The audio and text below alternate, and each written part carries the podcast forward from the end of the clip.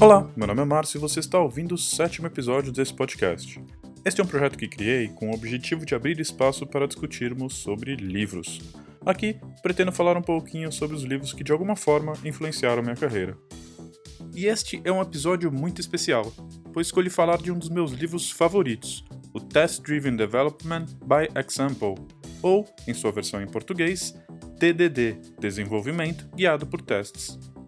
Antes desse livro que a gente vai conversar hoje, os conceitos de TDD já existiam e estavam começando a ser disseminados, mas esta obra foi certamente um marco fundamental para a divulgação e ampla adoção desta forma de desenvolver software. É inegável a influência que o TDD exerceu em toda a comunidade de desenvolvimento de software. Mas, embora muita gente conheça a expressão e tenha uma vaga noção do que se trata, a quantidade de times que adotam esta forma de trabalho de verdade, como ela foi originalmente concebida, ainda é, infelizmente, relativamente baixa. E o motivo deste livro ser tão especial para mim é que entender e ser capaz de desenvolver software guiado por testes foi um dos marcos mais significativos da minha carreira. E esta foi uma das principais obras que me permitiram finalmente enxergar a beleza do TDD. E a forma como eu programo nunca mais foi a mesma. Então, bora começar?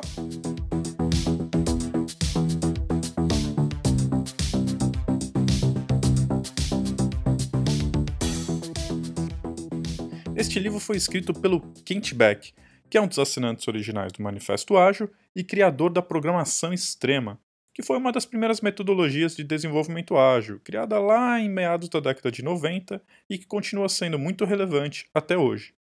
Ele é também um dos pioneiros no conceito de design patterns e é provavelmente um dos principais disseminadores da programação guiada por testes, ou TDD. E nesse livro que eu vou apresentar hoje, Kent Beck começa nos expondo o principal objetivo do desenvolvimento guiado por testes automatizados: escrever códigos que são limpos e que funcionam. Para isso, segue um processo muito bem definido que consiste em basicamente duas regras. A primeira é: escreva novos códigos apenas quando tiver um teste falhando. E a segunda é: após ter escrito o código que faz o teste passar, elimine sua duplicidade ou, em outras palavras, refatore o código. Então, pelo menos na teoria, fazer TDD é simples assim. Basta seguir um ciclo de três etapas. Na primeira, chamada de vermelha, você escreve um teste que necessariamente vai falhar ao ser executado. Na segunda etapa, chamada de verde, você escreve um código para fazer com que o teste passe. Mas não deve escrever nenhuma linha de código a mais do que o essencial para que o teste fique verde. Por último, você refatora o código, ou, como Kent Beck fala neste livro, remove as duplicidades do código. Seguindo essas regras bem simples, você já estará praticando TDD. E para te explicar como fazer tudo isso, o livro descreve alguns exemplos. No início, um exemplo relativamente simples. Ele mostra como construir uma representação para dinheiro, contendo múltiplos tipos de moedas, que podem ser convertidas, somadas, multiplicadas e etc. É como se você quisesse representar dólares e reais em seu sistema, e que fosse possível converter de uma moeda para outra, ou somar e multiplicar esses valores, etc.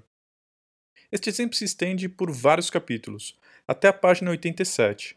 Mas cada capítulo tem umas três páginas e é bem gostoso de acompanhar todo o raciocínio, ver a arquitetura sendo criada passo a passo e como o TDD contribui para tudo isso. Ah, todo o código apresentado até este momento do livro é escrito em Java, mas a linguagem em si não é o foco, né? Então, mesmo que você não programe em Java, vai conseguir acompanhar o exemplo sem problemas. Desde que, claro, já saiba o básico sobre orientação a objetos. O que é uma classe, método, atributo, etc. Nada muito avançado. E nos capítulos seguintes, o autor muda o foco para explicar o padrão XUnit. Para fazer isso, ele cria um framework de testes usando TDD. É, é isso mesmo ele usa TDD para criar um framework de testes. E eu achei essa ideia genial. E nesta parte do livro, Kent Beck optou por escrever os códigos em Python. Mas, mais uma vez, a linguagem em si não é muito relevante. O importante aqui é entender todo o fluxo necessário para desenvolver um software guiado por testes automatizados. Esta etapa se estende até a página 120, quando começa a terceira parte do livro, Padrões para desenvolvimento de software guiado por testes. onde ele apresenta algumas dicas bacanas sobre TDD, refatoração de código e outras sobre padrões de projeto em geral. Um dos trechos que gosto muito deste livro é sobre como o TDD consegue transformar medo em tédio. Antes de praticar TDD, eu sempre tinha medo de alterar qualquer coisa nos projetos. Constantemente pensava: será que essa mudança vai quebrar alguma outra coisa? Será que essa alteração é realmente segura de ser feita? E com uma boa cobertura de testes automatizados, este medo é praticamente eliminado. Afinal, basta executar os testes para verificarmos se a alteração que estamos fazendo vai ter algum efeito colateral negativo em alguma outra parte do sistema. E essa é uma das coisas que mais gosto do desenvolvimento guiado por testes. Com essa prática, me sinto menos estressado, mais relaxado e a consequência disso é que eu sou mais produtivo e muito mais feliz. Entre os capítulos 25 e 29, o autor apresenta uma série de padrões de como implementar TDD, demonstrando vários exemplos. São capítulos bem interessantes que vão tirar muitas dúvidas de quem está iniciando esta prática. Já no capítulo 30, Kent Beck apresenta alguns padrões de projeto. São explicações curtas, mas muito importantes, onde ele vai explorar padrões como Value Object, Null Object, Composite, Factory Method, entre outros. Ele não gasta muito tempo em cada um deles, em torno de uma página apenas, mas para quem nunca teve contato com esses padrões, pode ser uma forma interessante de introduzi-los. Mas recomendo que os estude também através de outras fontes, beleza? Bom, de qualquer forma, este é um capítulo muito bacana, pois mostra a importância de se ter uma boa arquitetura de software. Quanto maior for seu conhecimento sobre este assunto, mais facilidade você vai ter para escrever códigos testáveis e, consequentemente, mais fácil vai ser praticar TDD. Em seguida, temos um capítulo dedicado à refatoração de código, já que este é um dos passos fundamentais do TDD. E mais uma vez, é um capítulo curto com apenas 10 páginas. O conteúdo é excelente, mas, claro, não aborda todos os detalhes deste tema. Então, de novo, é uma ótima forma de introduzir o assunto, mas recomendo que estude também outras fontes, como por exemplo a segunda edição do livro Refactoring, do Martin Fowler, onde esse tema é explicado de uma forma mais aprofundada.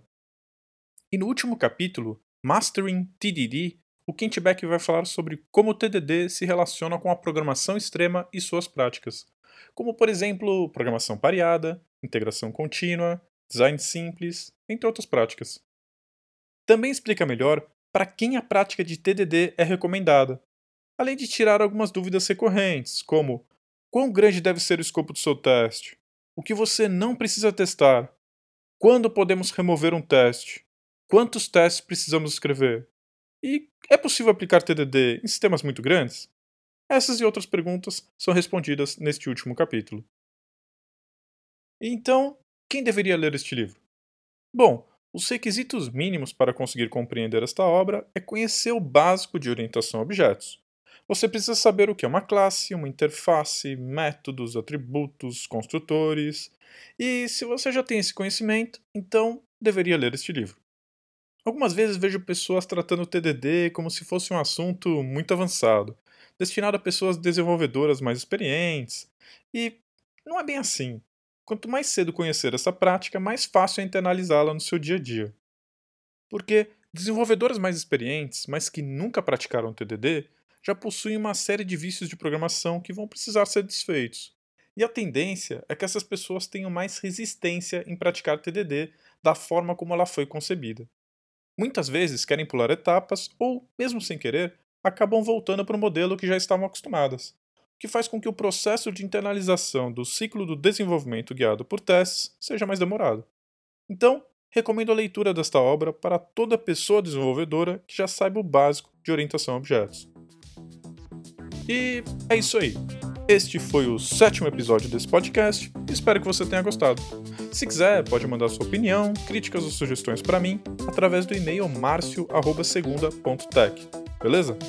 Boa leitura para você e até o próximo livro.